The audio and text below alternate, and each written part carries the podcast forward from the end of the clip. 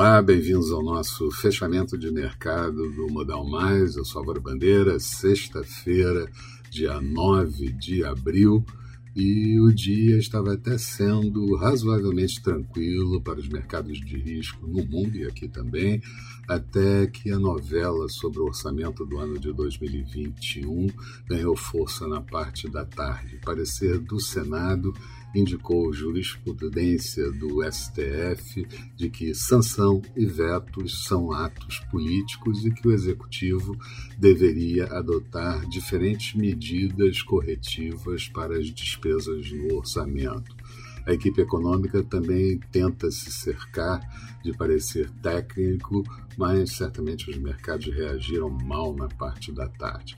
Paulo Guedes tentou botar alguns panos quentes, disse que os erros e acertos eram de ambos e que estavam buscando soluções, e antes disso, por conta do ministro Barroso do STF ter determinado a instalação de CPI sobre Covid, o Bolsonaro reagiu violentamente, dizendo que era falta de coragem do moral do ministro, que também, se tiver um pingo de moral, manda abrir impeachment contra seus pares no STF e criticou o ativismo judicial. O ministro Marco Aurélio saiu em defesa, dizendo que o presidente deveria arregaçar as mangas e trabalhar para conter a pandemia. Está realmente difícil buscar entendimento entre os três poderes e quem sofre com isso certamente é o Brasil e o povo brasileiro, pois os ajustes ficam cada vez mais complicados. No exterior, Vários dirigentes do Fed falaram sobre a situação presente da economia, mas sem mostrar grande preocupação com inflação e nem com a escalada de juros por lá e crescimento nesse ano de 2021 estimado em 6,5%.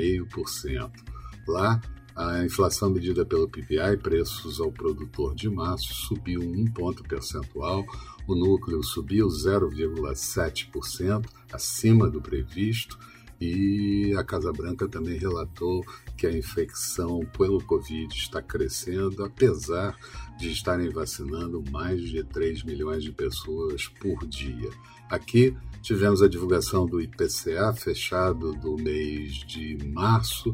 Ele acabou subindo 0,93, anterior em 0,86%.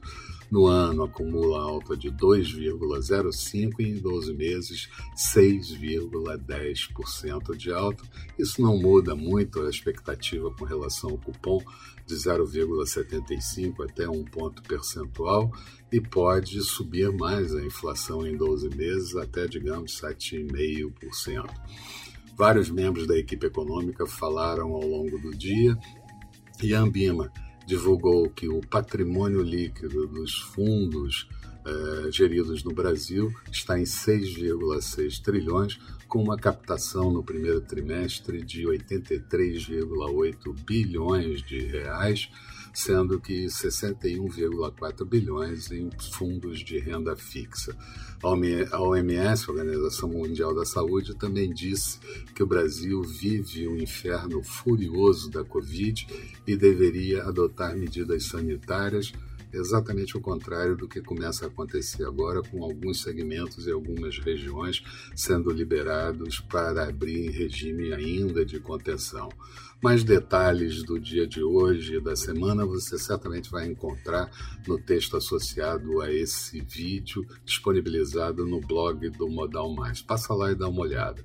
Falando do resumo do dia, Bovespa fechou em queda de 0,54, índice em 117.669 pontos, Dow Jones em alta de 0,89, Nasdaq com alta de 0,51, petróleo WTI negociado em Nova York com queda de 0,51, barril a 59 dólares e 32 centavos e dólar por aqui fechando o dia com uma alta de 1,81%, moeda americana cotada a R$ 5,675. Falando da semana, o Bovespa ainda encerrou a semana com uma alta de 2,09%, Dow Jones subindo 1,95%, Nasdaq com alta de 3,11%, dólar em queda de 0,61% e petróleo com queda de 3,15%. Eram essas as considerações. Eu desejo a todos um bom final de semana. Cuidem-se e segunda-feira de manhã, bem cedo, estaremos por aqui com o nosso Bom Dia Investidor. Até lá então.